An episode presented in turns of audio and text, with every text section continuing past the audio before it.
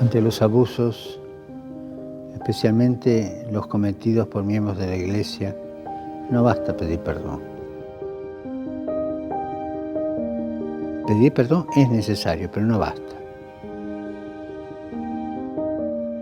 Pedir perdón es bueno para las víctimas, pero son ellas las que tienen que estar en el centro de todo.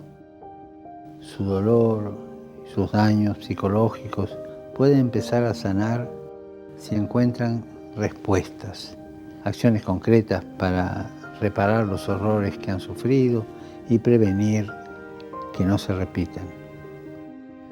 La Iglesia no puede tratar de esconder la tragedia de los abusos, sean del tipo que sea. Tampoco cuando los abusos se dan en las familias, en los clubs, en otro tipo de instituciones. La Iglesia tiene que ser un ejemplo para ayudar y a resolverlos, sacarlos a luz en la sociedad, en la familia. Es la iglesia la que tiene que ofrecer espacios seguros para escuchar a las víctimas, acompañarlas psicológicamente y protegerlas.